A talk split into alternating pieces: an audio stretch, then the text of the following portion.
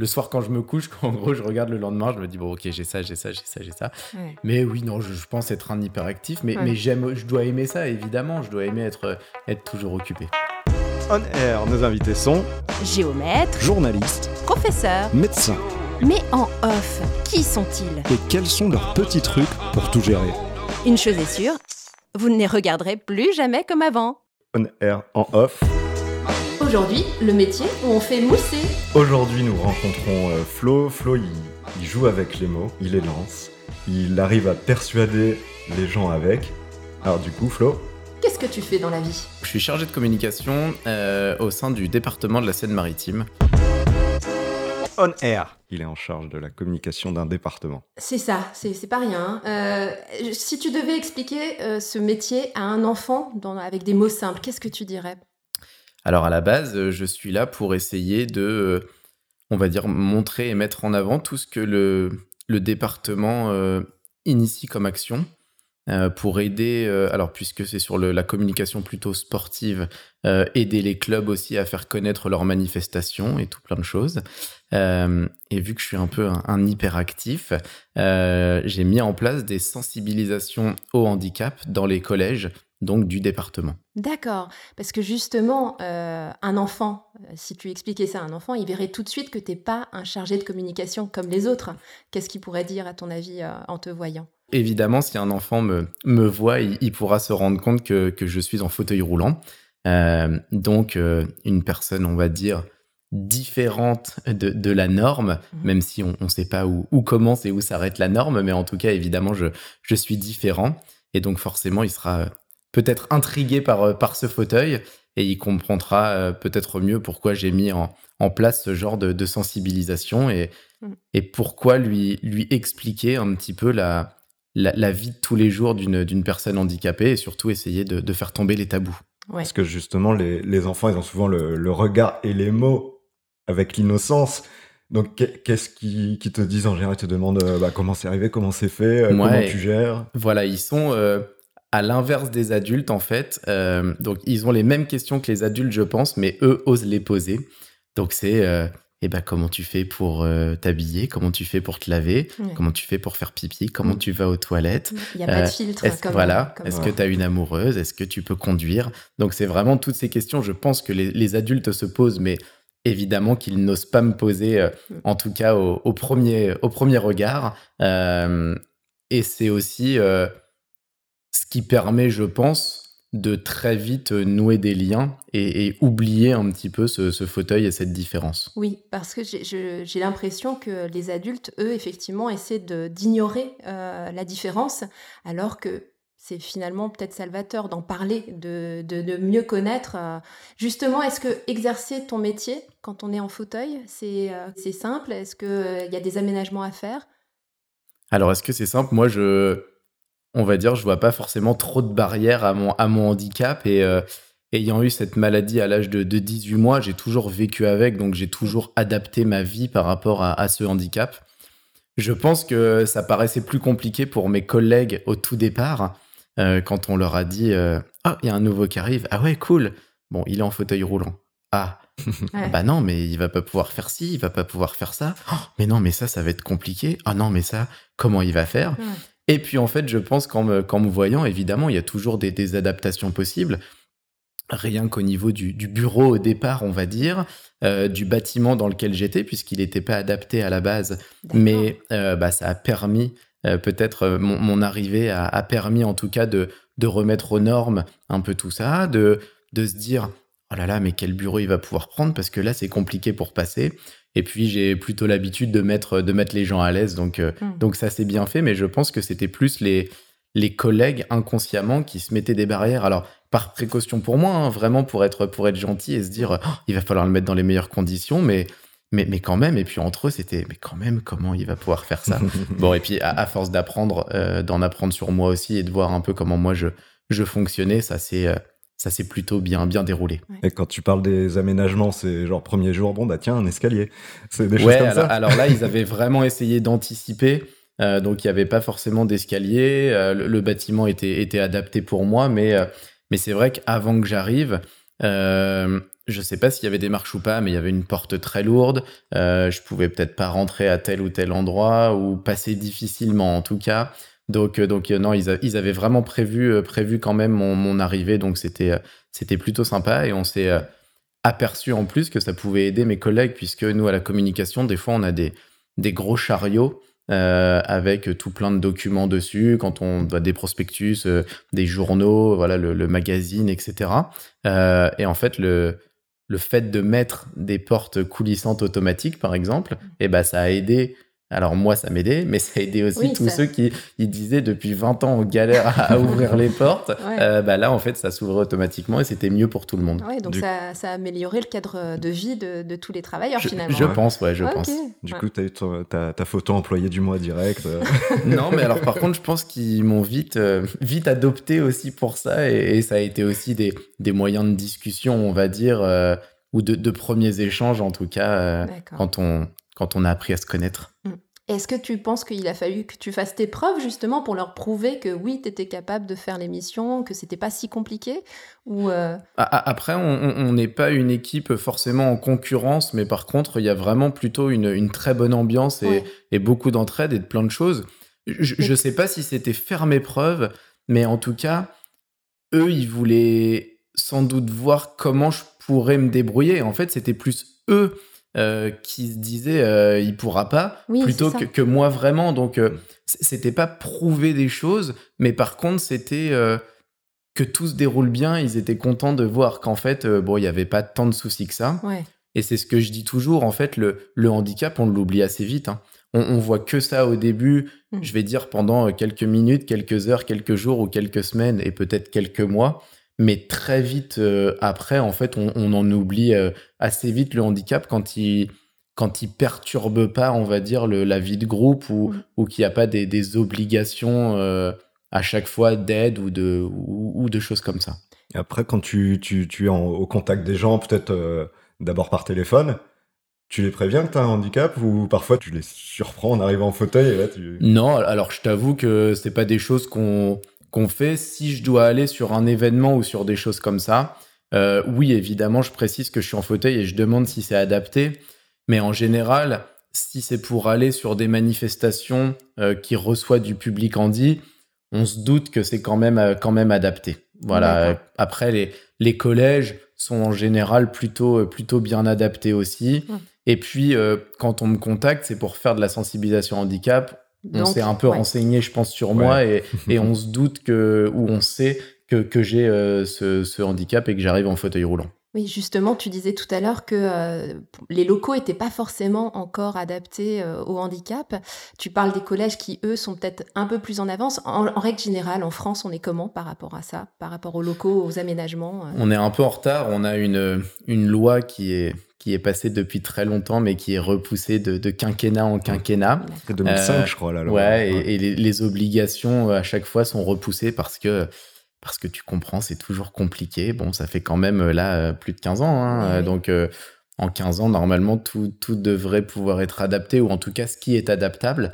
Puisque moi, je dis toujours, il y a évidemment des endroits qui ne sont pas forcément adaptables. Alors oui, on peut tout adapter, mais, mais c'est-à-dire que, par exemple, je prends l'exemple de Rouen mais ça veut dire qu'il faut casser euh, tous les pavés, alors que pourtant ça fait partie du charme de la ville. Donc qu'est-ce qu'on fait en fait? Est-ce que on se dit et en plus quand on parle d'adaptation, souvent on parle donc de PMR, personne à mobilité réduite. Mm.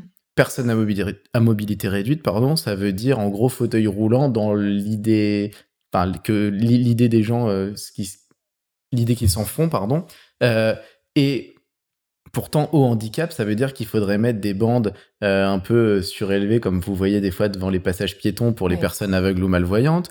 Il faudrait que tout soit adapté pour les personnes sourdes ou malentendantes. Il faudrait... Enfin voilà, c'est si on parle de handicap, c'est un handicap enfin, de, manière générale et c'est très compliqué de tout adapter. Alors moi, on va dire, j'ai la chance euh, d'avoir le handicap qui est le plus euh, pris au en compte, par l'État. Mm. Euh, mais oui, évidemment, on reste à des, à des années-lumière d'une de, de, choses très adaptées et, et, où on pourrait se balader partout, ça c'est sûr. Mm. du coup, Claire, toi, tu te faisais quelle idée du métier de chargé de com? Eh ben, euh, très honnêtement, c'est un peu flou pour moi. Alors, euh, j'imagine que tu euh, manies bien tout ce qui est langage pour pouvoir promouvoir un événement, une opération. J'imagine que tu dois aller sur les réseaux sociaux, mais voilà, c'est un peu limité. Hein. Mon image du métier en lui-même, je ne sais pas trop. Donc, toi, qu'est-ce que tu pourrais nous dire? Tu, tu passes beaucoup de temps sur l'ordinateur tu...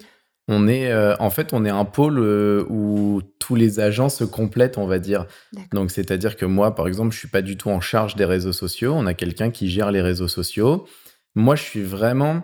Euh, alors, en, étant ambassadeur du sport et du handicap pour le département, en plus, on va dire, de mon, de, de mon statut de, de, chargé de communication, c'est vrai que moi, je vais avoir plutôt tendance à aller me, me balader sur les événements, aller me balader dans les collèges, à mettre en place euh, vraiment ce, ce genre de projet. D'accord, donc tu es euh, sur le front, quoi, en fait. Tu, vas directement sur, et, sur place. Et, ça me va très bien parce que euh, j'ai du mal à rester statique et, un peu au même endroit. Donc, peut-être aussi que j'ai soit accepté des missions, soit mis en place aussi ce genre de choses parce que j'en avais besoin euh, pour, pour m'éclater dans mon boulot. Moi, j'ai la chance de.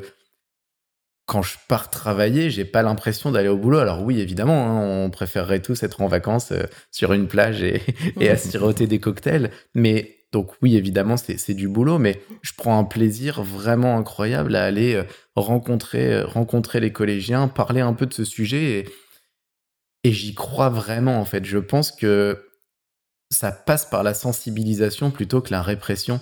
Et c'est ce que je dis souvent, c'est j'aimerais qu'on explique aux gens pourquoi il faut pas se garer sur une place PMR plutôt que de leur dire ça te coûte 335 euros, point barre. Mais expliquer à quoi ça sert, je pense que ça, les gens feraient plus attention s'ils se rendaient compte de la galère pour nous de se garer, de descendre le fauteuil, de faire plein de choses. Alors je prends pour mon cas, mais il existe des milliards d'autres handicaps et, et de gens qui en ont besoin plutôt que de se dire ah j'espère que la police ne passera pas parce que sinon je vais prendre une amende. Et, et, moi je, voilà je crois vraiment à la sensibilisation plutôt qu'à la répression, mais Là, on parle de handicap, mais je pense dans, dans la vie d'une manière générale. Mais je pense que c'est vraiment lié à l'ignorance, en fait. On n'échange pas assez, finalement, sur, euh, sur ce que c'est. Euh. Mmh. Moi, c'est bien de commencer très tôt, effectivement, avec les collégiens. Mais oui, notre... Euh, ils sont, réceptifs, d'ailleurs, tu, tu, sens, parce que des fois, on dit collège, c'est un peu l'âge bête, tout ça. Mais quand tu leur parles, j'imagine, en plus, on, on le sent, tu parles bien, tu as la chat, donc j'imagine ça passe bien avec les jeunes. Ouais, moi j'essaie de le faire en plus avec, euh, avec beaucoup d'humour et, euh, et ensuite d'aller. Euh, enfin, ce sont eux qui m'amènent là-dessus, mais vraiment sur des sujets. On, a tous été collégiens, donc on sait qu'il y a un changement de corps, il y a le, rapport garçon-fille, il y a le rapport maintenant de plus en plus, mais vraiment couleur de peau différente. moi, on me parle direct en fait de harcèlement, quoi. On me dit, mais du coup ça n'a pas été trop dur, les moqueries euh, à l'école? Bah, moi, on s'est pas trop moqué de moi, en fait. Enfin, et je leur dis, mais c'est-à-dire que si moi, je faisais partie de votre classe, vous vous moqueriez de moi Ah bah non, pas du tout. Je dis, bon, bah, c'est un petit peu pareil pour les autres. Mais, mais c'est vrai que des fois, on arrive sur des, sur des sujets de société, on part du handicap et en gros, moi, de ma sensibilisation, et on arrive vraiment très loin dans des sujets de, encore une fois, mais vraiment sur les différences de salaire homme-femme, sur plein de choses. Alors, ils sont mmh. encore jeunes, mais mais, mais, mais, mais, on en parle en tout cas, et c'est vrai que moi, je vais pas révolutionner le monde. Si c'était le cas, tant mieux, mais, mais je ne pense pas. Mais, mais, mais peut-être, d'après ce que les profs me disent en tout cas après, mon passage fait en tout cas au moins réfléchir mmh. sur le handicap, mais en allant un petit peu plus loin. Et, et c'est vrai que moi, dans le sport, je, je côtoie euh, tout plein de gens différents, en fait, de tout milieu, euh, de toute origine, euh, mmh. de toute croyance, de, de, de, tout plein de choses, en fait. Mmh. Et et voilà, peut-être que par mon expérience et par toutes mes rencontres, euh, on arrive à faire un petit, euh, on arrive à scinder tout ça et à, et à, faire un petit, un petit résumé. Alors c'est pas long, hein, ça dure une heure, une heure et demie avec les enfants. Hmm. Mais j'ai la chance de parler, je pense, d'un sujet qui est tabou et qui peut les intéresser, ou en tout cas qui peut être intéressant. Euh, et c'est super, ça permet de libérer un peu la parole sur tout ah ça et sur euh, plein de, de, faits de société finalement. Il faudra le faire aux adultes aussi parce qu'on disait parfois le, regard, tu, tu, tu, nous disais notamment euh, quand tu es avec ta, petite amie, c'est arrivé que ça soit un peu gênant, mais plus pour elle ce que tu nous disais. Quoi. Ouais, alors en fait au début, moi ma petite amie est valide et c'est vrai qu'au début, je le voyais moi-même pas, mais elle me disait mais tout le monde nous regarde en fait. Mm. Et, et, et c'est vrai que ce cette réflexion, moi, en fait, je me la fais plus parce que oui, évidemment, je sais que je sais qu'on me regarde. J'ai tendance à dire, ah, c'est parce que je suis super beau et tout, c'est pour ça que les gens me regardent. Mais euh, c'est pas le cas, hein. vous, vous me voyez pas étant mieux. Oh. Mais... et, et, en tout cas, euh, c'est vrai que ces regards-là, en fait, alors moi, j'ai eu la chance de toujours plutôt bien vivre mon handicap, très certainement grâce, euh, grâce à mes parents qui, qui m'ont toujours bah voilà, expliqué que j'étais différent des, des autres, euh, mais que bah, à moi de me débrouiller un peu pour faire avec les autres. Et, et c'est vrai que ces regards, je les ai jamais, euh, jamais mal perçus.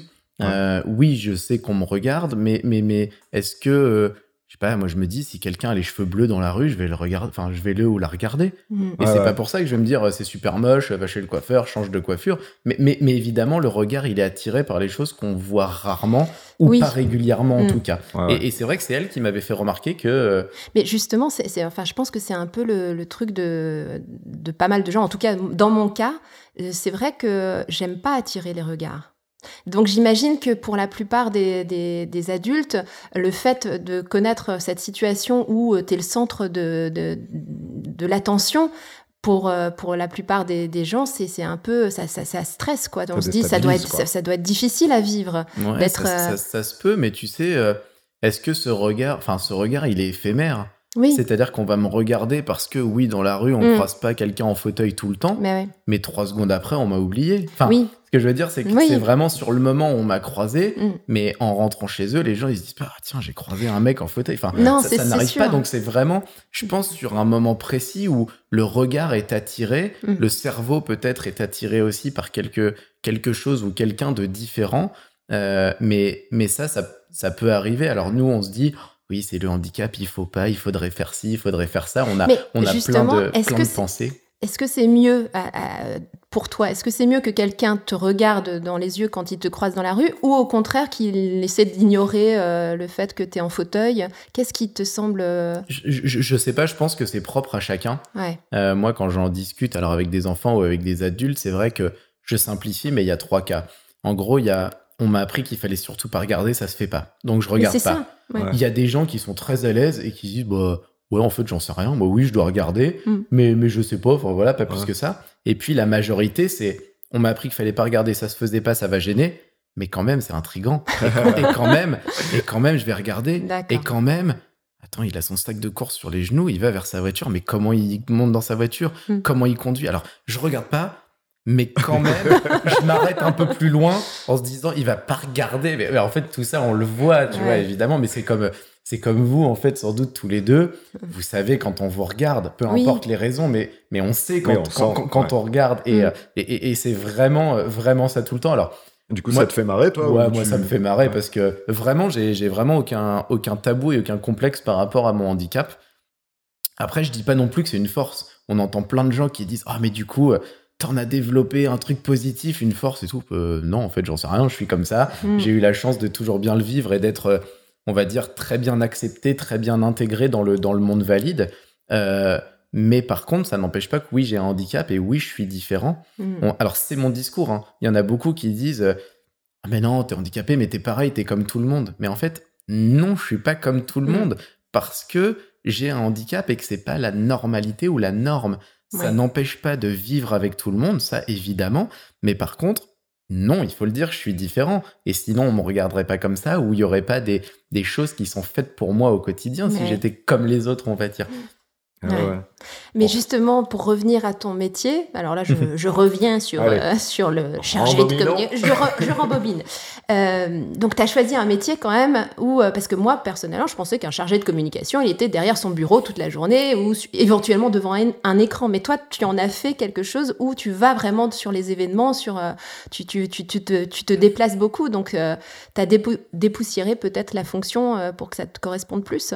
très honnêtement, je pense pas avoir inventé grand-chose mais, euh, mais, mais, en tout cas, je, je pense que je suis quelqu'un de projet. Alors, à la base, déjà, dans, dans, ma vie de tous les jours, euh, je peux pas rester en place, comme je l'ai dit. Et là, j'ai réussi à, à trouver euh, un, un, boulot, en tout cas, où je peux allier euh, le fait que je sois très bavard, vous vous en rendez compte, le fait que je m'égare sur des sujets. Alors il faut vite me remettre dans le droit chemin. On aime les parenthèses, nous on aime les parenthèses. on adore, on adore. On, on, ne fait que ça d'ailleurs des parenthèses. Mais, mais en tout cas, est-ce que est-ce que c'est moi qui ai, on va dire, adapté un peu mon quotidien au, boulot comme ça, ou est-ce que c'est la fonction qui le demande Et mm. du coup, j'ai été mis à ce poste-là aussi pour ça.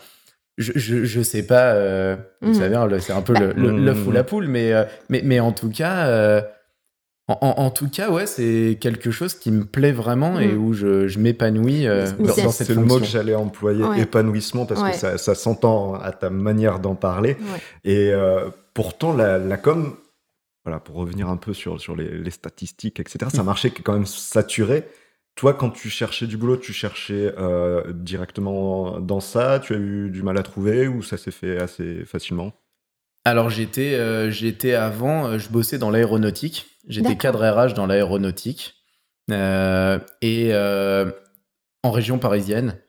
Et en fait, j'ai voulu me, me rapprocher, on va dire, de ma de ma Normandie natale et où j'habitais, puisque je faisais des allers-retours. Ah oui. alors avec un, en contrat, ouais, en voiture. Alors avec un contrat aménagé, donc donc pas forcément pas forcément tous les jours, mais en tout cas plusieurs fois par semaine, on va dire.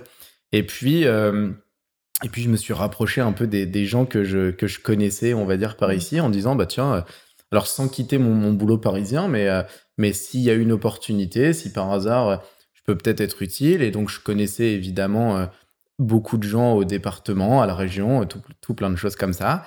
Et puis, bah, il y a eu une opportunité comme ça. Je pense que des, les gens au département ont, ont, sans doute vu peut-être le, le, potentiel, euh, peut-être que les deux personnes euh, qui m'ont aidé, euh, elles se reconnaîtront, mais Agnès et Chantal ont peut-être aussi bien vendu, bien vendu ma personnalité et mon projet. Et puis, et puis voilà, ça s'est fait, et c'était bah, je pense que tout le monde est content aujourd'hui. Ouais. Et ben justement, est-ce qu'on peut parler un petit peu des clichés qu'il y a sur cette euh, profession, hein, hein, un petit peu ce qu'on entend dire. Euh, par exemple, euh, on, entend souvent que c'est un peu la gloire et les paillettes d'être chargé de com parce que tu participes justement au cocktail, au, voilà, tu, tu vois du beau monde. Est-ce que c'est vrai ça? Est-ce que euh, tu disais que tu rencontres j'ai choisi C'est ça, hein, mais pour oui, les cocktails. mais bien ah, sûr. Ah, j'ai dire, bah oui, je me vois dans les miroirs tous les jours. non, ils sont trop hauts. je suis trop petit en fait. Et euh, non, alors en fait, euh, en plus moi je suis fonctionnaire, donc tu imagines, mm. chargé de communication et fonctionnaire. Oh là là, ça doit, ça doit pas bosser beaucoup. Hein. ah puis nous on est toujours un peu le, le service un peu chouchou. Ah bah oui, la communication, etc. On entend.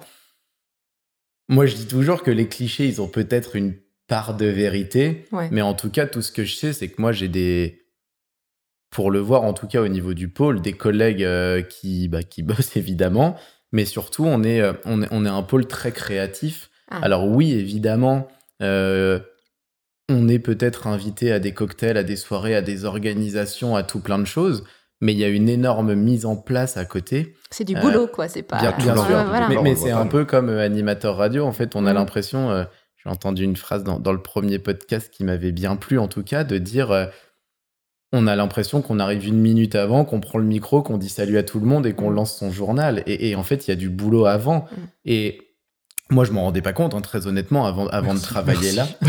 non, non, mais, non, mais, non, mais c'est vrai. Et, et, en fait, c'est comme ça qu'on se rend compte que oui, évidemment, il y a un boulot incroyable avant, qu'il y a une mobilisation de, plein de services différents. Alors au sein de la communication, comme je l'expliquais, chacun a son rôle. Mm. Donc il y a des réunions évidemment avec tout le monde euh, pour préparer, pour ci, pour ça. Oui, et puis il y, a certainement une pression aussi pour que ça se passe bien, pour, que ce soit réussi, non nous, euh, on est un, pôle qui est rattaché. Euh, alors la direction de la communication et de l'information, qui est en plus rattaché directement au bureau du cabinet. Donc oui, évidemment, le, le, le, le, président du département euh, voilà, est, est attentif à ce que à, qu'on fait. Donc, euh, donc oui, évidemment, ça, ça, bosse et euh, on ne peut pas cacher qu'on, dans notre service, en tout cas, on a la chance de rencontrer plein de monde, de peut-être bouger, etc. Mais il y a aussi des chargés de com, comme on le disait tout à l'heure, qui sont peut-être vraiment derrière leur ordi tout le temps à gérer les réseaux sociaux, à faire plein de choses. Donc là, c'est des, des, prises de contact partout, euh, beaucoup de mails à gérer, beaucoup de choses comme ça. Donc euh, donc il y a à la fois du bureau et à la fois du terrain. Euh, mais je pense qu'on voilà, on a on a la chance, en tout cas pour moi, de de, pouvoir m'éclater dans le dans le dans mon boulot. Ok, bon ben ça s'entend en tout cas. Mm. La petite question que moi, j'aime bien poser, j'aime bien les chiffres. Ça paye bien Parce que ça, c'est un des clichés aussi. Hein. Dans la com, on gagne ah, super bien sa vie. Ouais. alors, alors, alors peut-être qu'il y en a, oui.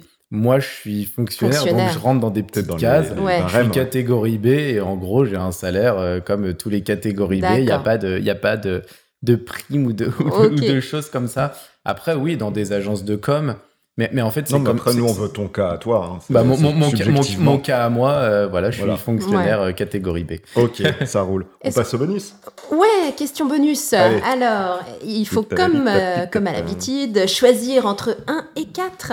Qu'est-ce que tu choisis comme. le 3. Le 3. Alors, la question 3. Le cliché qu'on t'a sorti sur ton métier qui t'a le plus choqué? Bah, ça, va y revenir un petit peu, hein, mais euh, quand je dis que, que, je suis fonctionnaire, ah oui, d'accord, bon, bah, ça va, tu, tu, dois avoir la planque. Et puis, euh, et puis à la communication, oh ouais, la communication, euh, ok, vous faites, ah vous faites des réunions, vous buvez des petits cafés, et puis, et puis voilà. Donc, c'est un peu le cliché, mais, mais j'ai aussi beaucoup de, beaucoup de retours positifs, vraiment, et, et en me disant, oh, bah, ça doit être cool quand même, parce que. Et donc, c'est un job qui est perçu comme cool. Hein. Je, je, pense, parce qu'on n'a pas communication et de pouvoir un peu se balader partout, c'est vrai qu'il y a une. Je pense qu'il y a une idée de liberté et ah qui, est, qui est vraiment, vraiment dedans. Alors, après, on voit quand on, on, idéalise, je pense, le poste évidemment aussi et le, et, et, le métier mais, euh, et la fonction. Mais, euh, mais ouais, non, il y a, je pense qu'il n'y a pas trop, trop de. On voit pas forcément beaucoup de négatifs à cette, à cette profession. Ouais, ce qui est plutôt sympa, du coup. Ouais, bah, plutôt bien. Et ben, si on parlait de la réalité de ton métier maintenant, euh, c'est-à-dire euh, euh, ce, qui, ce qui va faire ta journée type, quoi. Comment ça se passe quand tu vas au boulot? Eh ben, j'ai la chance que ma journée type, elle soit très variée, puisque je peux aller dans un collège, raconter, voilà, parler un peu de handicap, raconter mon parcours. Euh, je peux aller sur une manifestation sportive, je peux aller à une soirée. Non, c'est vraiment très varié, donc c'est aussi ce que j'aime. Par rapport aux horaires, parce que là tu parles d'une soirée, mais ça, ça fait partie de tes heures de travail? Comment ça se passe euh, Nous, on n'a on a, on a pas vraiment d'heures, on va dire. On, ne peut pas faire euh, du 8h-17h, ça c'est sûr et certain. donc t'es pas un vrai fonctionnaire. oh le cliché. Je suis un fonctionnaire qui bosse, c'est très bizarre. Voilà, je, eh, on sélectionne bien nos, nos, participants. Je peux plus retourner au boulot là, c'est fini. moi, je pensais que j'allais dire aux gens d'écouter, mais du coup, je peux plus leur dire d'écouter. Je vais, je, vais, être vraiment. Non, mais c'est intéressant ceci dit pour les, pour les gens qui souhaiteraient se, enfin pour les jeunes, pour les jeunes qui souhaiteraient effectivement faire ce métier. Ça, euh, moi, je vais euh, bah, devoir, on va dire, m'adapter peut-être euh, aux, horaires des collégiens. Mhm. Et en plus, si on, on, fait en gros un zoom qui se, qui sera un gros, un, un, zoom et, et, se rapprocher en faisant des, des gros plans, mais c'est-à-dire que je dois m'adapter au collège. Donc déjà, il faut que j'aille moi jusqu'au collège, c'est-à-dire que je vais pas au bureau et à mon bureau tous les jours, puisque je vais dans tous les collèges du département. Donc c'est déjà ça. D'ailleurs, parenthèse, véhicule de fonction, comment ça se passe Ou tu utilises ton propre non, alors j'utilise mon propre véhicule, puisque moi j'ai besoin d'un aménagement. Et c'était quand même plus simple que j'ai mon véhicule euh, pour pouvoir, voilà, qu'il soit directement adapté. ouais, c'est le plus simple. Et euh, donc après, je dois m'adapter euh, au, à la classe que je vais euh, euh, avec laquelle je vais je vais travailler et puis aux horaires voilà de, de cantine de récré de plein de choses et puis après il y a aussi d'autres d'autres cas où oui des fois je vais aller sur des sur des manifestations sportives donc des matchs de foot et bah c'est pas en journée Peu, peu, importe le sport le week-end mais c'est vrai que ce que tu enfin personnellement ce que tu décris là c'est un peu effectivement le job de rêve quoi parce que tu fais jamais la même chose tu sors de ton bureau enfin tu t'es sur le terrain, c'est ah, chouette, quoi. C'est complet. et beaucoup de rencontres. ouais, bien sûr. Moi, moi, je vraiment, c'est ce qui me, c'est ce qui me plaît aussi. Mais il y a aussi des fois où bah, on est invité à euh, une raclette un soir. Bah non, désolé, je peux pas parce eh que je bosse. Ça euh, impacte ta vie bah privée. Pro est le, important. Le, poulet frites chez les parents le dimanche midi, bah pas tout le temps parce que des fois je bosse. Mm. Et puis euh, et puis voilà, il y a des, des oui, c'est les week-ends aussi. Des, ouais, bien sûr, on n'a pas mm-hmm. de enfin pas d'horaire, pas forcément la nuit, mais des fois ça peut être des soirées qui finissent qui finissent tard. D'accord. Alors, pour euh, arriver à, ce métier de chargé, tu as fait quoi comme étude? Alors, j'ai pas fait d'études dans ce, dans, ce métier-là. C'est vraiment le, hasard, on va dire. Et je pense que le, le handicap et mon parcours a aussi, euh, enfin, ont, aussi fait que je me suis retrouvé là. Euh, moi, j'ai passé un, un bac, un bac ES, économique et social. ensuite, un BTS gestion. Et puis, à côté de ça, vu que j'ai on va dire que j'aimais le, le sport. Euh, j'ai un, brevet d'état d'éducateur sportif aussi. Donc petit à petit, bon, le, chemin t'a mené à, la com. Et l'expérience, ouais. L'expérience aussi, ouais. Euh, quelques petits conseils pour un jeune s'il veut être chargé de com. Qu'est-ce que tu dirais mm. ça, va être vraiment très varié, en tout cas, dans, dans ce qu'il va faire, dans les horaires, dans plein de choses. Donc, ne faut pas être timide déjà, je pense. Alors, il faut pas être timide. Il faut aimer aller, aller vers les gens. Il faut être créatif. Je pense qu'il faut avoir des, des milliards de projets dans la tête, ou en tout cas, moi, moi c'est ce, qui, c'est, ce qui me caractérise. Est-ce qu'il y a des fois où tu te dis, euh, non, là, je, mon idée, elle est trop folle, euh, ou alors il n'y a pas de limite? Tu, tu, non, quand je, tu... Je, pense que c'est plutôt les gens euh, je raconte, mais où, je, où je, je, j'essaie de monter les projets, où, où, je pense que dans leur regard, je vois que des fois, ça, va, trop loin. un poil loin. Mais, mais ils savent aussi que quand j'ai une idée, en, général, mon projet, il est quand même plutôt plutôt fondé et il est euh, réalisable quand même, ou en tout cas, je sais comment je vais pouvoir le réaliser. D'accord. Donc même si des fois on me freine un peu, on me dit quand même, bon, vas-y, fais un peu, monte ton projet et puis on verra. Voilà. Ok, on te laisse quand même la liberté de, d'essayer. Ah, nous, tu sais, on est quand même dans un, dans, un métier un peu créatif et, mm. et des, enfin, nos, nos chefs, nos directeurs, euh, peu importe, en tout cas, ils attendent ça aussi. Eh ils attendent d'avoir des propositions, des choses nouvelles, puisque on a forcément des projets répétitifs euh, et répétés d'une année à l'autre ou d'un mois à l'autre ou peu importe mais il faut aussi se renouveler et, avoir vraiment plein de, plein de nouveaux projets. Donc, euh, Et en même temps, on pourrait imaginer que, euh, tu vois, le département de la Seine-Maritime, on, voit quelque chose d'assez euh, lourd en termes de machines, un peu administratives, tu vois, institutionnelles, donc peut-être pas trop ouvert à des choses un peu faux-folles, quoi. On pourrait imaginer qu'il reste campé sur des, des, choses qui fonctionnent, mais sans aller dans des choses trop originales, quoi. Ouais, ouais. Alors, en fait, les gens se mélangent beaucoup entre département, mm. région, métropole, euh, ville, enfin municipalité, qui fait quoi, on n'en sait rien. Et j'avoue que moi, avant de rentrer euh, au, département, c'était pareil. Enfin, j'ai fait des petites boulettes au début où mm. j'ai vu les grands yeux, j'ai dit oh là. Là, j'ai les lycées, c'est pas pas parler de la région, d'accord, je m'excuse.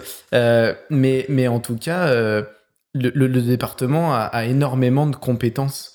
C'est-à-dire qu'il doit gérer énormément de, voilà, le, notamment euh, le handicap, euh, les collèges, euh, tout plein de choses. Donc c'est vrai qu'il faut être quand même créatif et qu'il y a plein de pôles différents. On est, on est 5500, donc il y, a, y a évidemment du, du, boulot, on va dire, pour tout le monde et, de la, et des possibilités de, de création à, dans, dans, tous les pôles. Et du coup, peut-être avant la bascule, est-ce que on t'a déjà dit, Flo, vas-y, sky is the limit? Non, pas trop. Je t'avoue que c'est vraiment plutôt il revient ah, encore. c'est vrai. Au, début, en fait, c'est ça. Quand j'ai proposé notamment le, projet des collèges, on m'a quand même regardé un peu avec des grands yeux. Bon, ça, paraissait flou alors que moi, je savais où je voulais aller. Euh, et puis on m'a dit bon bah vas-y monte ton projet. Mais vu que je faisais déjà un peu ça sur mon temps perso, bah il était monté. Alors on m'a dit ah déjà? Bon d'accord. et puis après on, on m'a dit bon bah on viendra quand même un peu regarder ce que tu fais quoi. Voilà. Et puis, bah, tout le monde a du boulot, donc je me suis un peu, euh, j'étais vraiment autonome dès le début. Ce qui, est, euh, ce qui est, plutôt sympa. Ouais, et, puis un jour, j'ai euh, la directrice de l'époque qui m'a dit, bon, faut qu'on se voit sur les projets. Alors, les collèges, comment ça se passe? Et je me suis dit, oula, bon. j'ai dit, bah, je, faire, je, pense que ça se passe bien, mais je sais pas. On a plein de retours positifs. moi, ah, je savais pas qu'en fait, les, les établissements envoyaient un petit mail pour dire euh, c'était super ou voilà. Alors, moi, je pensais qu'on envoyait des mails pour dire ah, c'était nul, euh, qu'on appelait, et puis pour, pour des choses comme ça. Ah, mais c'est rare quand on félicite les gens, je trouve. Ouais, parce que aujourd'hui, on parle beaucoup du négatif, mais rarement du positif. Et en fait, on met en avant le négatif en disant ça, c'est pas fait, ça, c'est pas fait, mais on dit jamais ah, ça, c'est fait et c'est bien. Mm. Et euh, alors, encore une fois, c'est pas parce que c'est mon projet. Oui, c'est super cool d'entendre, bah tiens, Florian, il est venu dans l'établissement et ça c'était bien, mais j'attends pas ça. Mais, mais en tout cas, je pense que j'ai gagné aussi un peu de légitimité parce que je me suis un peu débrouillé sur le truc. Alors, avec le soutien, évidemment, hein, de mes collègues, de, ma direction. Euh, mais vu que je vais seul, on va dire, sur les, sur les établissements, bon, bon voilà. Et puis, c'était un, un, projet nouveau, mais. Euh, non, je pense que j'ai gagné de la, légitimité. Aujourd'hui, c'est même devenu ma mission numéro un. Donc, euh, donc c'est que ça mm. plaît, je pense, et que c'est mm. un, projet qui, fonctionne. Alors, juste, est-ce que tu as un souvenir marquant? Quelque chose qui vraiment, euh, tu t'es dit, ouais, ça, c'était vraiment bien, ça, c'est super ce qui s'est passé là. Ah, c'est quand, quand ça part vraiment dans des... J'ai l'impression, en tout cas, dans le regard des enfants, des fois qu'il y a des petits déclics qui se font entre eux. J'arrive à sentir en fait les classes où ça se passe plutôt bien et les classes où, il y a des tensions, ça se, ça se ressent.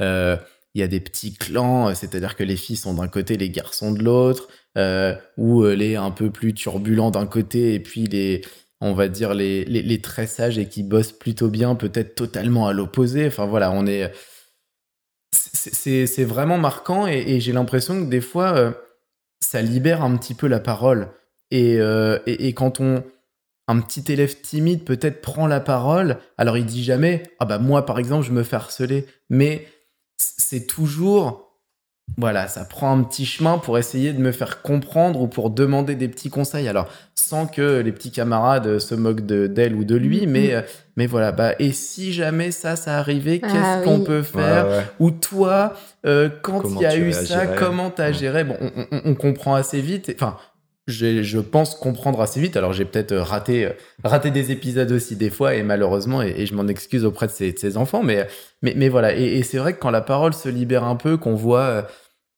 des sourires sur, sur, le, sur les enfants et puis moi, je me permets vraiment de parler un peu de tous les sujets. Je mhm. mets un peu les, pieds dans le plat ou, les roues dans le plat en tout cas. Euh, et, j'essaie d'en parler avec humour, mais par contre de faire quand même passer des messages. c'est une euh, sacrée victoire. je pense que c'est comme ça que ça, arrive à... Moi, en tout cas, c'est ma façon de voir les, choses euh, et, et, ça fonctionne plutôt bien. Voilà. Mm. Donc pour résumer, les qualités qu'il faut pour exercer ce métier, c'est bah, être ouvert, être euh, créatif. Est-ce qu'il y a quelque chose qui la flexibilité, la flexibilité et, puis vraiment ouvert, euh, ouvert sur le monde et ouvert. Euh, ouvert aux autres, on va dire, d'une manière générale. On est pas mal pour cette partie on air, il est temps de passer au... Une fois n'est pas coutume, on va te demander ton vrai nom, on reste pas sur ton surnom de Flo.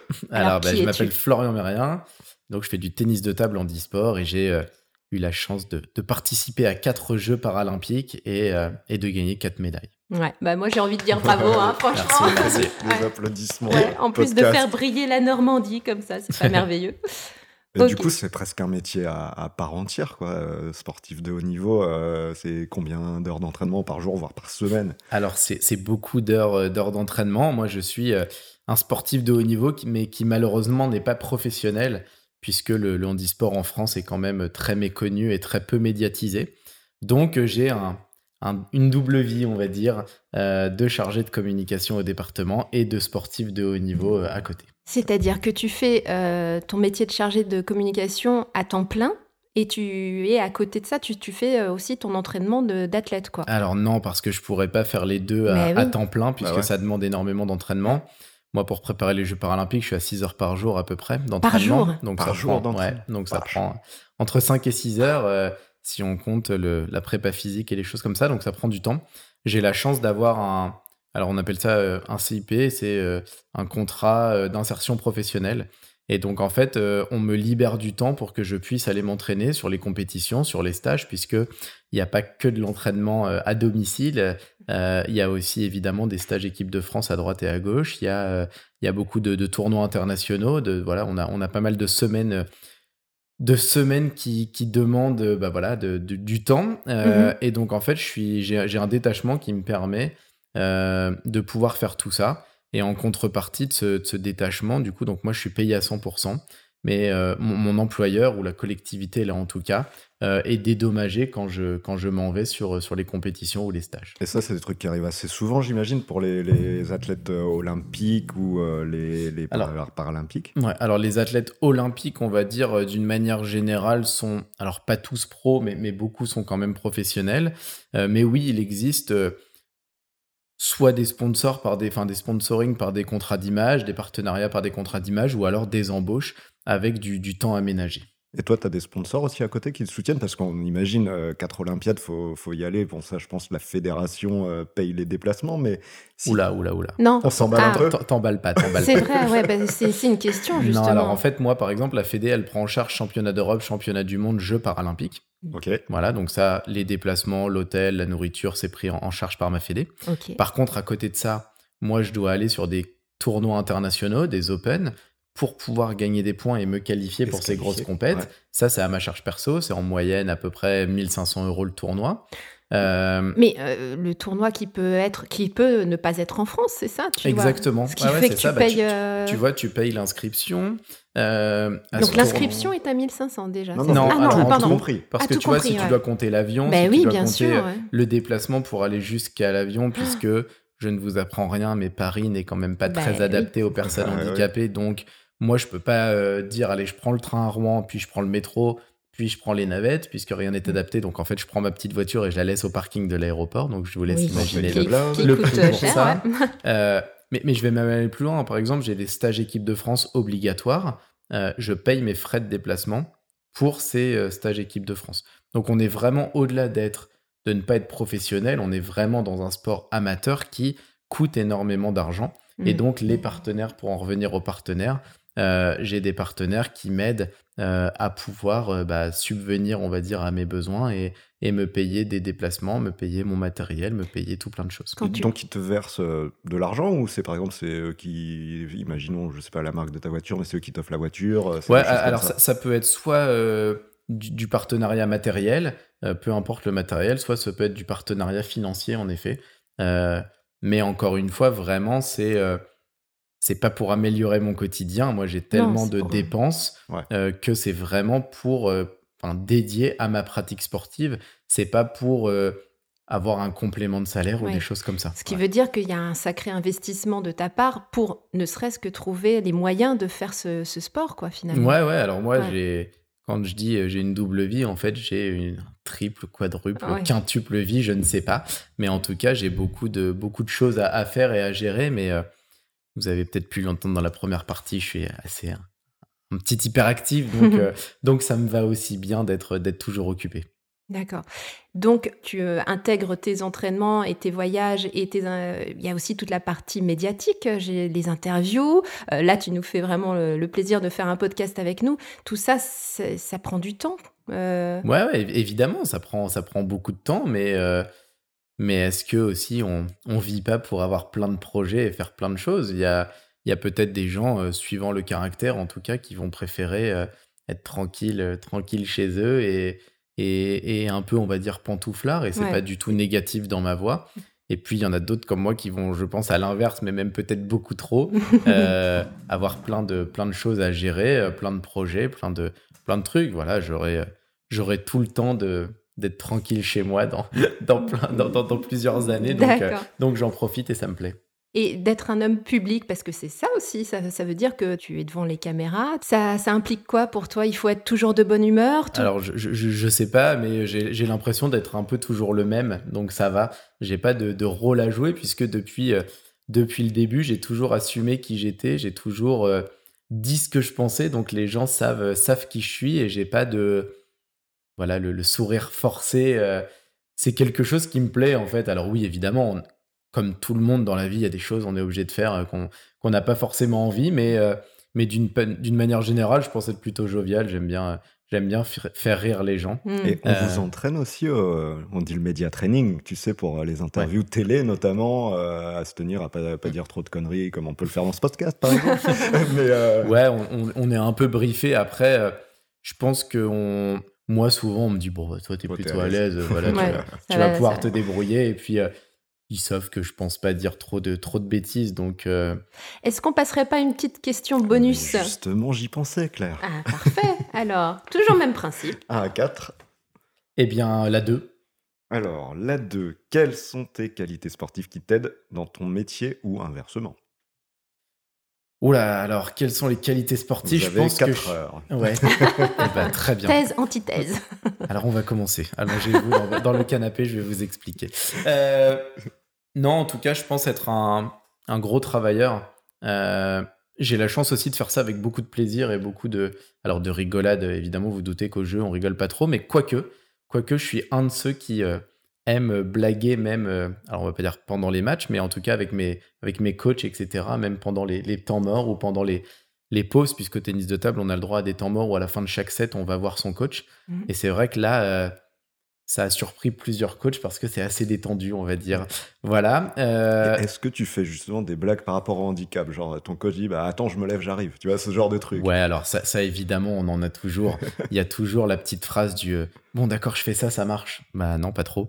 Euh, bon. Et puis moi, j'aime bien, j'avoue, on va dire, jouer un petit peu là-dessus et mettre. alors, mettre mal à l'aise les gens, mais pour les mettre très à l'aise. Euh, voilà, c'est-à-dire que je fais des petites réflexions. Des fois, on me regarde en disant mince, mince, pardon. c'est pour rigoler, justement pour, pour mettre à l'aise. Donc, mm. euh, non, non, non, c'est. Moi, j'en ris beaucoup et, et je m'amuse, on va dire, de, de, mon handicap, mais d'une manière générale, des différences un peu de tout le monde. C'est-à-dire mm. que j'aime chambrer. Mm. Euh, mais ça me dérange pas qu'on me chambre non plus en retour. Mais ça enfin, quand tu en parles, ça paraît simple et ça paraît même euh, plaisant, mais 6 heures d'entraînement, c'est pas rien, quoi. Ça, ça, doit être dur à vivre physiquement tous les jours. Euh, enfin, est-ce que ça passe tout seul? Est-ce que c'est compliqué? Est-ce que musculairement, ne serait-ce que ça, est-ce que c'est pas dur à, à embrayer, quoi. Plutôt baraque. Euh, oui, oui. Moi, ça va, je fais du, j'ai tendance à dire que je fais du ping-pong assis, donc déjà le ping-pong c'est pas très violent, alors assis, t'imagines, c'est encore moins violent. Mm. Mais euh, non, non, c'est quelque chose, moi, que j'aime beaucoup et c'est euh, c'est une drogue, alors une bonne ou une mauvaise drogue, je, mm. je pense qu'elle a du bon et du mauvais, mais, mais en tout cas, je suis un, un fanat de sport et. ça te manquerait, quoi. Si, ouais, il n'y a, pas, de lassitude. Alors oui, il y a des fois, évidemment, quand ça va vous faire bizarre, mais quand on doit faire les valises pour partir à l'étranger pour un tournoi et on reste quatre jours, et oui, des fois, euh, ça, ça m'embête de faire mes valises et de partir parce qu'on a envie de rester un peu, un peu chez soi et, et dans notre quotidien.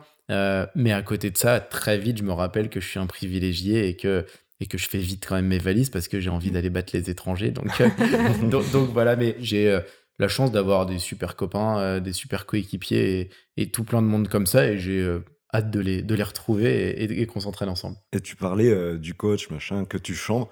Truc tout bête, question qu'on s'est posée avec là. Est-ce que ton coach est aussi une personne handicapée ou c'est un valide lui? Non, nous on a énormément de valides intégrés à notre, euh, à notre fédé et notamment à notre sport. Par exemple, au jeu, on avait un seul coach sur les quatre qui était valide, euh, qui était handi, pardon. Les trois autres étaient valides.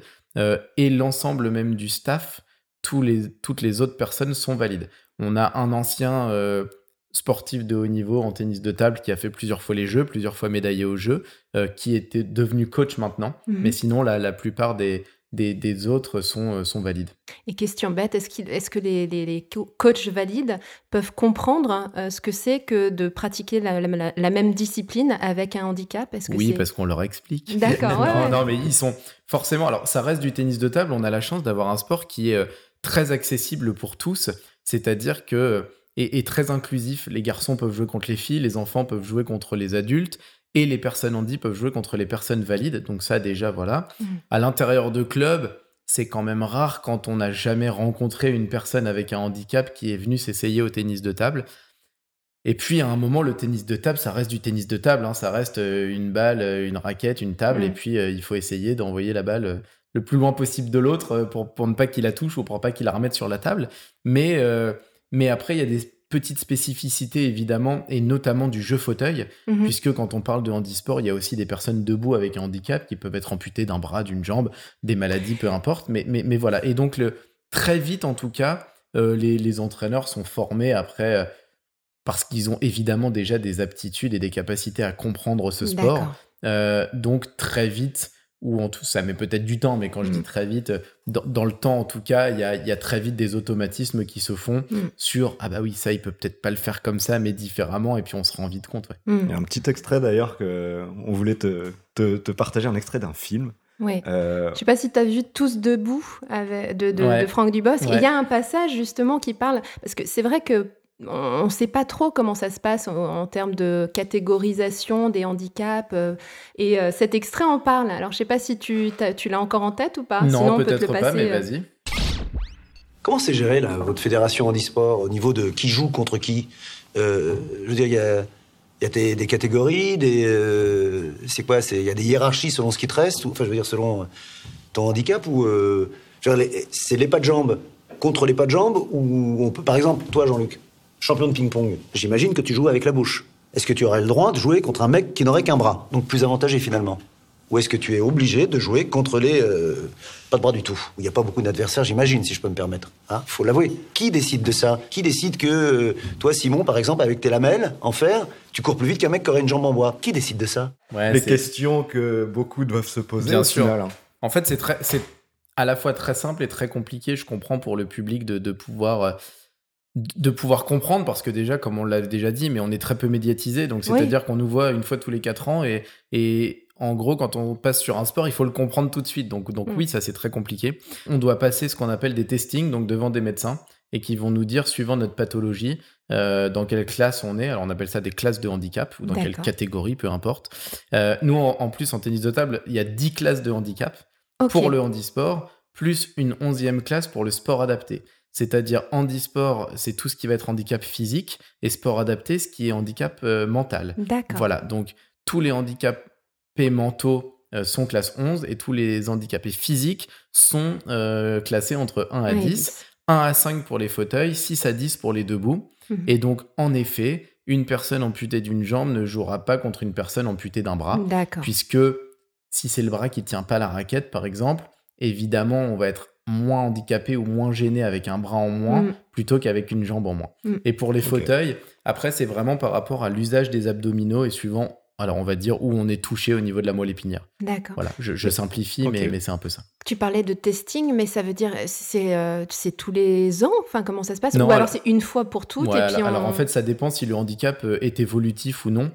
Euh, moi, par exemple, je pourrais pas remarcher demain et mon handicap ne changera pas. Quelqu'un qui a une jambe coupée, s'il a, je mets des guillemets, mais que ce handicap-là, bah ça évoluera pas à côté. Donc tous hmm. les ans, on va pas aller voir si sa petite jambe elle a pas repoussé, évidemment. Hmm. Pour les maladies qui peuvent être évolutives, on peut repasser des testings ou des choses comme ça, euh, repasser devant un médecin pour dire bah, écoutez, moi je considère que ma maladie a évolué. Mhm. Euh, ou alors, euh, les athlètes entre eux, en fait, peuvent, peuvent faire ce qu'on appelle des protestes, donc des protestations, pour dire, à mon avis, lui, il n'est pas dans la bonne classe de handicap. Alors ah, souvent, c'est pour dire, il est quand même moins handicapé que ce qui paraît.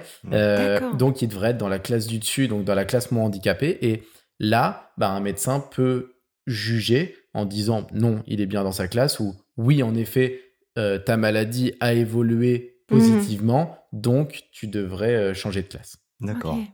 Donc tu, nous as parlé euh, de, l'image au, travail. Quel aspect un petit peu moins connu de, la de ta personnalité tu, gardes plus pour toi en général Alors est-ce que je le garde pour moi? tu le gardes encore pas, pas très longtemps, mais on sait que je suis très impulsif. Et ça, c'est un truc qui doit servir pour le, pour le sport aussi, de, de, de, compétition, j'imagine.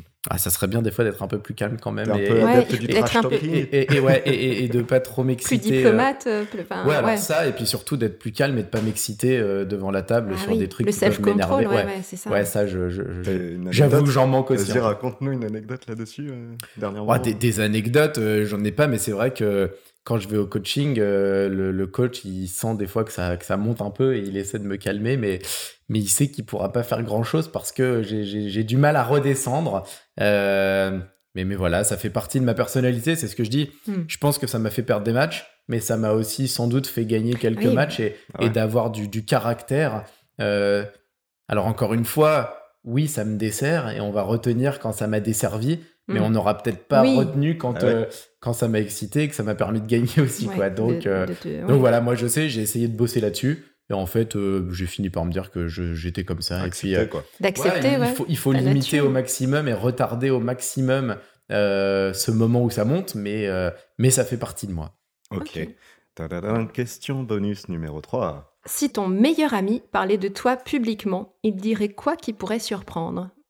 Je pense qu'il pourrait dire que je suis chiant parce que je sais que je suis taquin et que, et que j'aime bien euh, embêter un petit peu comme ça et d'être euh, dans les blagues répétitives et de, de chambrer, de voilà tout ça. Hmm. Donc, donc je pense que ça serait ça, mais euh, on, s'amuse bien avec moi. Alors on va parler un petit peu des moments forts avec les, les JO quand même. donc quatre Olympiades, 2008 la première.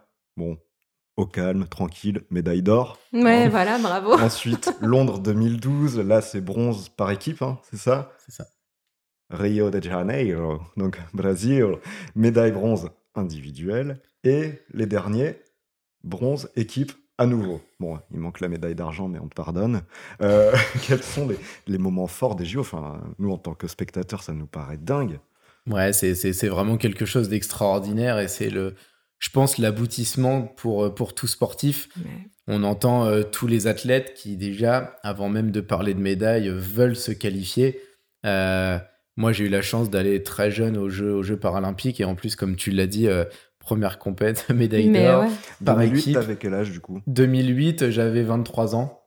Ah, donc c'est super jeune. Ouais, super jeune. On prend pas le melon quand ça arrive. Ça, justement, est-ce que ça a changé euh, ton. Je sais pas, il, faut, il faudra demander euh, à mon entourage. C'est dur de le dire pour moi, mais je, moi, je, je pense pas. Personne t'a dit après, euh, du don, t'as as la médaille d'or, mais redescends sur Terre, non Je pense même qu'on me dit que je me mets pas assez en avant, on va dire, sur, sur plein, de, plein de choses et plein de domaines. C'est vrai que moi, je suis très content de gagner des médailles de mm. ça, mais par contre je devrais pas le dire, mais toutes mes médailles, elles sont dans une boîte à chaussures chez moi. Bah, vous, vous, êtes, euh, vous êtes ici chez moi et je mhm. pense qu'il n'y a pas grand chose si on rentre dans la maison qui montre que je fais du sport de haut niveau et que j'ai euh, plein de médailles entre guillemets. Donc, euh, mais je pense que ça rend, on va dire, plus fier peut-être mes parents et mon entourage que, que moi vraiment. Je, vraiment, moi, je, je, ne veux pas perdre et je veux battre les adversaires, mais une fois que la médaille, elle est là, j'en suis fier. Ça me donne plein de souvenirs, plein de choses, et surtout, j'ai eu la chance de gagner trois de mes quatre médailles par équipe. Moi, je suis un, plutôt un mec d'équipe, on va dire. Si je pouvais échanger mes médailles indives contre des médailles par équipe, je le ferais euh, sans aucun souci. Et, voilà, mais, mais, pour revenir un peu aux souvenirs, oui, évidemment, euh, la Chine, euh, le tennis de table, c'est sport numéro un en mm. Chine. première compète, on gagne. les Chinois sont en dessous de nous, on les regarde de haut, c'est quand même, quand même énorme. Quoi. Et du coup, d'entendre la, la Marseillaise, comme ça, tu, tu rien de plus beau. Ouais, il rien paraît. Hein, Évidemment, et puis en plus, elle est, elle est partagée. Nous, on est, on est une équipe de tennis de table, alors par plein de classes de handicap différentes. Donc en fait, on a plein d'équipes différentes. Mhm. Euh, mais, mais on est, on va dire, une seule et même équipe. C'est un peu le slogan de Paris 2024. Mais on a la chance d'être tous très potes euh, et de alors pas de jouer les uns pour les autres, hein. la médaille quand on l'a en individuel, elle est à nous, mais, mais de pouvoir la partager avec les copains. Et donc quand on a la, la chance de gagner une médaille d'or, euh, on sait que c'est toute la délégation qui va, qui va reprendre la Marseillaise. Et, euh, mmh. et c'est une médaille qui nous appartient, nous, à l'équipe de France. Quoi. Donc euh, non, non, on, on, est, on est vraiment très très soudés par rapport à ça et il y a beaucoup de partage là-dedans. Ok. Alors avec cette place énorme au sport dans ta vie, justement, est-ce que est-ce que tu as le temps pour la famille, pour les amis? Euh, comment tu fais la part des choses? Oui, je, prends du temps. Alors peut-être que ma petite amie trouvera euh, que, que j'en prends pas assez pour elle. Euh, mais non, non, moi je suis, je suis très très famille. voilà, très très proche, mes amis, et etc. Donc on, on, trouve toujours du temps. Mmh. après, ils sont aussi compréhensifs. Hein. Ils savent, ils me connaissent, ils savent que, bah, que je dois aller bosser, que quand je suis pas au boulot, je suis au ping-pong, et que quand je suis pas ni au boulot ni au ping-pong, bah, j'ai un petit peu de temps pour ma famille et mes amis. Oui, mmh. évidemment, c'est compliqué j'ai des compètes le week-end, j'ai des compètes, des entraînements le soir, il y a plein de choses. Mais, mais après, c'est un, un, emploi du temps à adapter. Et bien justement, tu as, as, mis en place des stratégies pour euh, ne pas courir après le temps, pour avoir euh, une façon de. C'est ça, je, je, cours, je, cours, pas très vite, donc, euh, donc j'essaie de rattraper le temps en roulant. Mais non, alors je, je, note tout. voilà, je dois tout, noter. Mes journées, elles sont rythmées. Je sais le soir quand je me couche, en gros je regarde le lendemain, je me dis bon ok j'ai ça, j'ai ça, j'ai ça, j'ai ça. Mais oui non, je, pense être un hyperactif, mais, mais j'aime, je dois aimer ça évidemment, je dois aimer être être toujours occupé et puis. Euh, Est-ce que ça arrive que tu te tu t'octroies une case où t'as rien à faire, où tu es juste chez toi, où tu, tu peux... Euh, Décompression. Voilà, est-ce que ça t'arrive ça? Ou c'est c'est même pas quelque chose que tu veux Si, ça, ça, arrive, mais c'est quand même rare, c'est souvent peut-être peut-être les week-ends, mais encore une fois, en fait, euh, ma petite amie, elle me dit voilà, ce jour-là, tu le bloques. Donc, c'est-à-dire qu'on sait, on prend nos calendriers et je lui dis bah tiens, là, euh, par exemple, je sais pas, j'ai une journée où pour l'instant, il n'y a rien euh, le dimanche euh, à telle date. On bloque, mais du coup, elle est bloquée, mais on sait ce qu'on va faire. C'est-à-dire hmm. qu'on va se dire, bon, bah allez, on va peut-être partir au bord de la mer, ou ah bah tiens, on va inviter telle ou telle personne, ou bah on hmm. va voir des amis, ou ci ou ça. Donc, c'est encore une fois, c'est quand même des, des plages horaires qu'on aura, qu'on aura bloquées. Donc, super organisation, quoi. Alors, super organisation, je sais pas, mais organisation, obligatoire, évidemment. Euh, et, de tout noter, moi, je me dis, tu, me dis, je, regarde le soir avant de me coucher, mais du coup, tu arrives à dormir après avoir vu tout ce qu'il y a à faire? Oui, parce que je pense que mon corps est habitué aussi hmm. à, ça. Et euh, non, moi, j'aime bien que sous mon côté un peu, un peu déconne beaucoup et, rigolade et plein de choses, je suis obligé d'être organisé. Je suis quelqu'un de d'organisé et peut-être hmm. peut-être même un petit peu trop sur, sur certaines choses, mais Par contre, les gens savent aussi que si je leur dis non, c'est parce que vraiment j'ai quelque chose et, mm. et que par contre, j'essaie toujours de trouver une solution pour qu'on puisse faire tel ou tel projet ou, telle ou telle chose. Mais là, il faut pas me dire pour ce soir, euh, bah tiens, viens manger à la maison. Bah, il y a des il y a de grandes chances que je sois pas que je sois pas, bien. Il y a, peut-être moins de place pour euh, pour tout ce qui est impulsif finalement. Euh, tu tu peux pas te permettre de dire bon allez là on part pour la plage tout de bah, suite. alors alors ça dépend parce qu'il y a aussi si j'ai deux minutes, je vais faire quelque chose de ces deux minutes. Hmm. Donc voilà, si j'ai une demi-journée à un moment, bah, je, je vais pas me dire bah tiens j'ai une demi-journée à rien faire. En fait je vais me dire tiens j'ai une demi-journée de libre, ah bah je vais pouvoir caler ci ah, ou caler ça. Donc vraiment hyper actif hein, pour le coup. je, pense qu'il faudrait que j'aille me, faire tester mais il y a des chances que, je sois éligible à l'hyperactivité. Donc bah, on va attaquer le, bilan de, cet épisode du podcast. On voulait euh, te demander, euh, bon quand tu avais 25 ans, donc tu avais déjà eu une médaille olympique. Il y, a un an. Bam. C'est ça, ouais, ouais, ouais. non, mais ton, ton, projet, euh, ton projet de vie, c'était quoi à 25 ans et qu'est-ce que c'est euh, aujourd'hui? Qu'est-ce qui a changé entre La priorité, on va dire. Priorité, voilà. Priorité. La priorité, c'était de, de, performer vraiment dans le tennis de table et de pas me fixer de limite. C'est-à-dire qu'aujourd'hui, j'ai 36 ans et on me dit alors du coup, Paris, ah, t'auras 40 ans, enfin, parce que je vais prendre 37 ans en, en, novembre là, donc. Euh, donc j'aurai 36 ans et demi, on va dire, 39 ans et demi, pardon, pour, pour Paris. On me dit, mais du coup, euh, tu vas aller jusqu'à Paris, t'arrêtes quand? Et en fait, moi, je me pose pas toutes ces questions.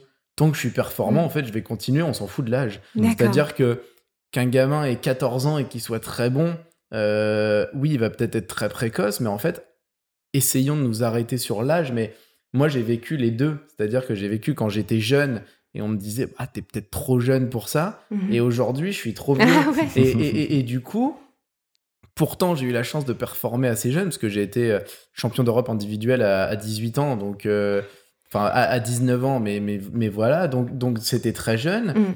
Et aujourd'hui, je suis encore médaillé euh, paralympique à 36 ans. Mm. Mais en fait, quand on me dit, bah alors c'est quoi tes plans? Qu'est-ce que tu vas faire après?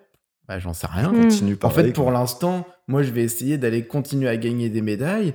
Peut-être qu'un jour, bah, je me battrai plus pour des médailles, mais je me battrai pour une qualification. Et puis peut-être qu'un jour, bah, j'aurai plus le niveau, il faudra s'arrêter. Mais j'ai pas de plan vraiment établi en me disant bon bah allez, je fais Paris et j'arrête. Hmm. Alors pas du tout. Et peut-être que j'arrêterai après Paris, on n'en sait rien. D'accord. Mais j'espère pas déjà. Et puis j'espère.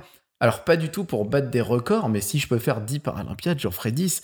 Euh, voilà, si je peux en faire 15, j'en ferai 15, alors ça arrivera hmm. pas. mais, mais, mais, pourquoi toujours ce, se fixer des limites ou se dire bah, t'es peut-être un petit peu trop vieux aussi ou ça moi c'est pas ma philosophie. Mais c'est un, un, peu euh, ce qui euh, régit l'humanité hein, de se, se, mettre des barrières à mm. elle-même alors que effectivement euh, mais justement quand on a gagné une médaille d'or à 23 ans comment on continue? C'est quoi le moteur? Hein, parce que tu peux te dire ah, bah ça y est je l'ai bah, parce qu'on va en gagner une deuxième. Et puis une troisième et puis, ah non non ça, ça s'arrête jamais. Il y, a, il, y a, des projets qui viennent continuellement et puis oui quand euh, j'ai pas, euh, quand je suis pas en année paralympique, bah, j'ai un championnat d'Europe.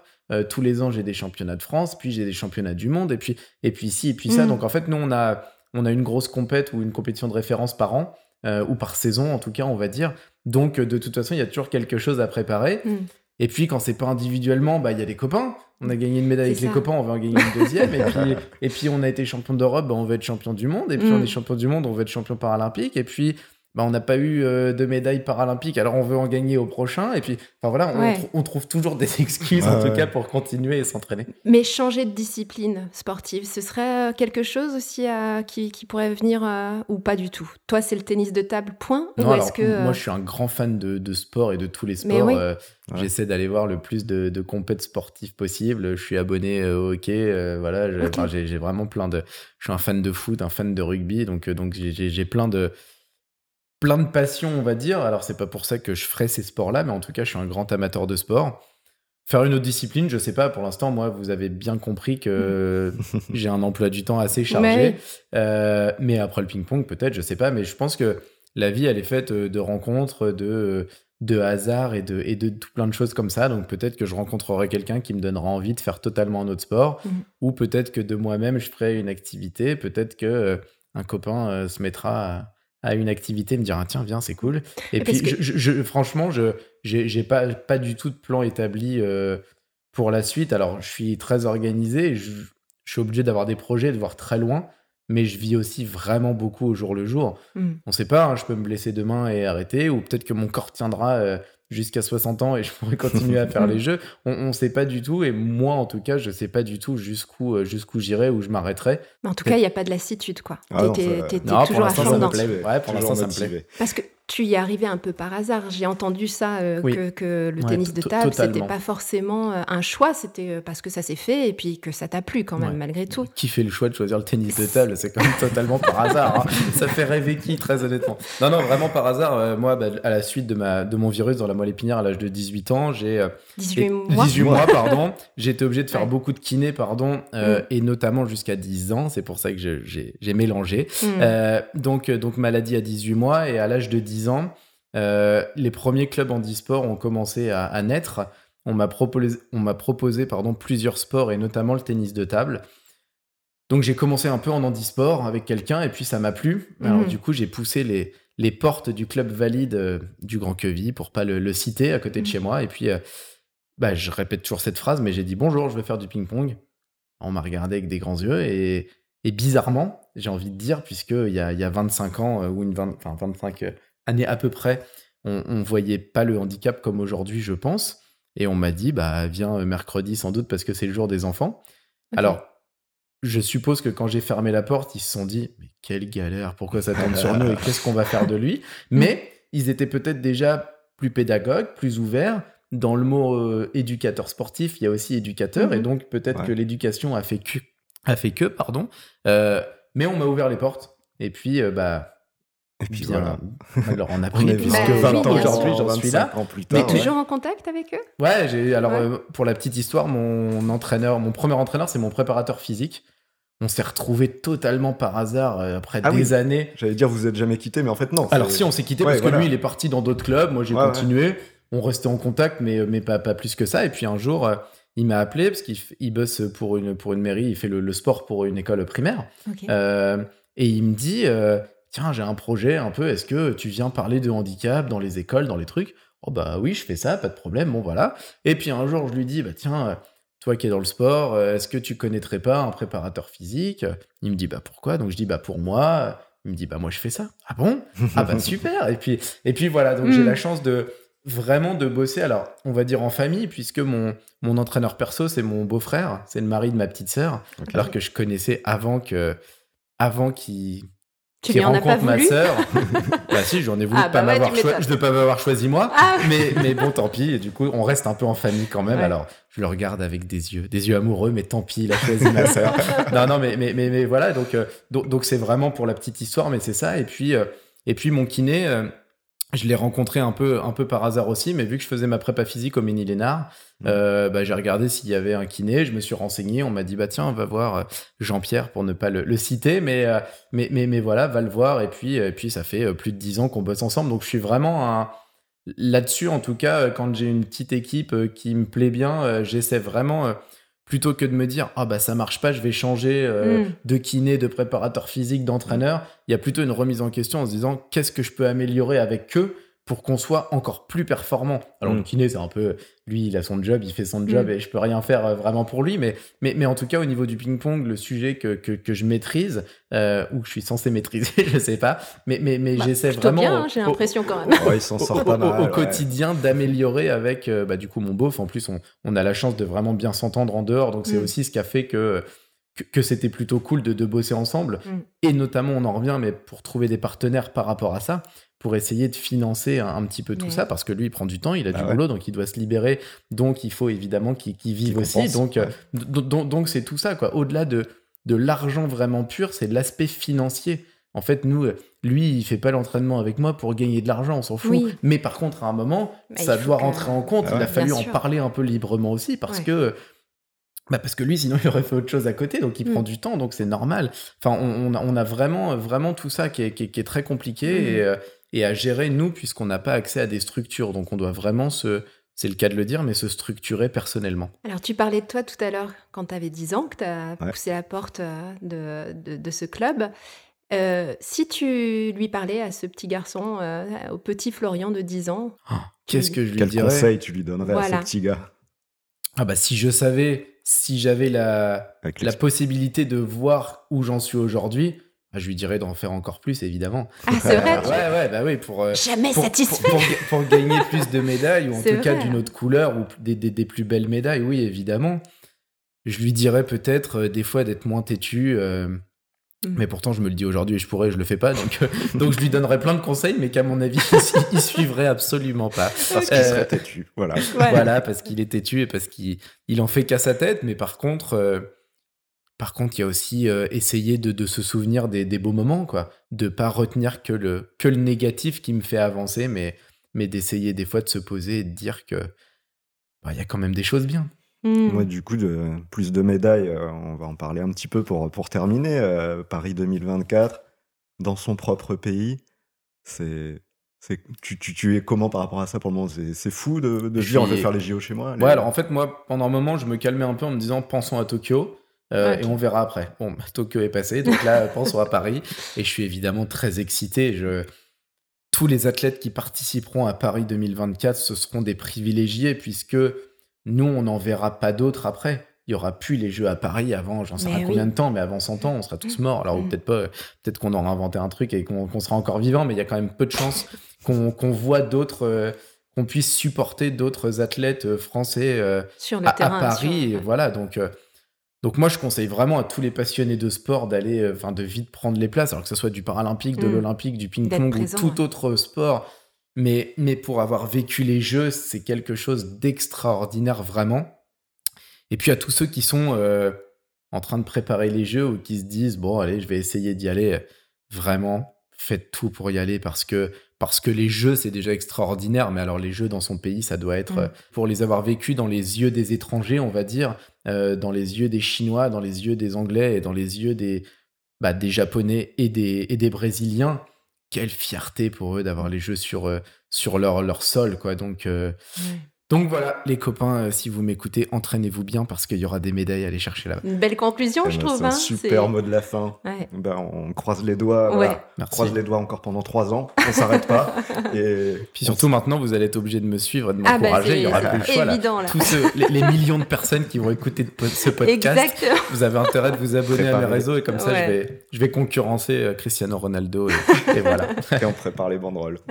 En tout cas, un grand, grand merci de nous avoir euh, consacré un peu de ton temps parce qu'effectivement, tu as un planning hyper chargé. Donc, merci beaucoup. Vraiment, c'était un, grand moment pour nous. Hein. C'est un honneur. Merci à vous d'avoir d'avoir pensé à moi. C'est vraiment, vraiment très gentil et je suis euh, ravi d'avoir pu euh, partager ce moment avec vous. Et bien voilà, on espère que cet épisode vous a plu avec Flo. On a appris énormément de choses. Euh, beaucoup, beaucoup. Hein. Oui, oui. Un peu hyperactif, hein, le Flo, mais euh, très, très intéressant. On a super hâte de vous retrouver pour le prochain épisode. Pour le métier où on crée des ambiances. Ce serait pas décoratrice d'intérieur, ça? Ah, je crois que t'as tout juste. On air? En off.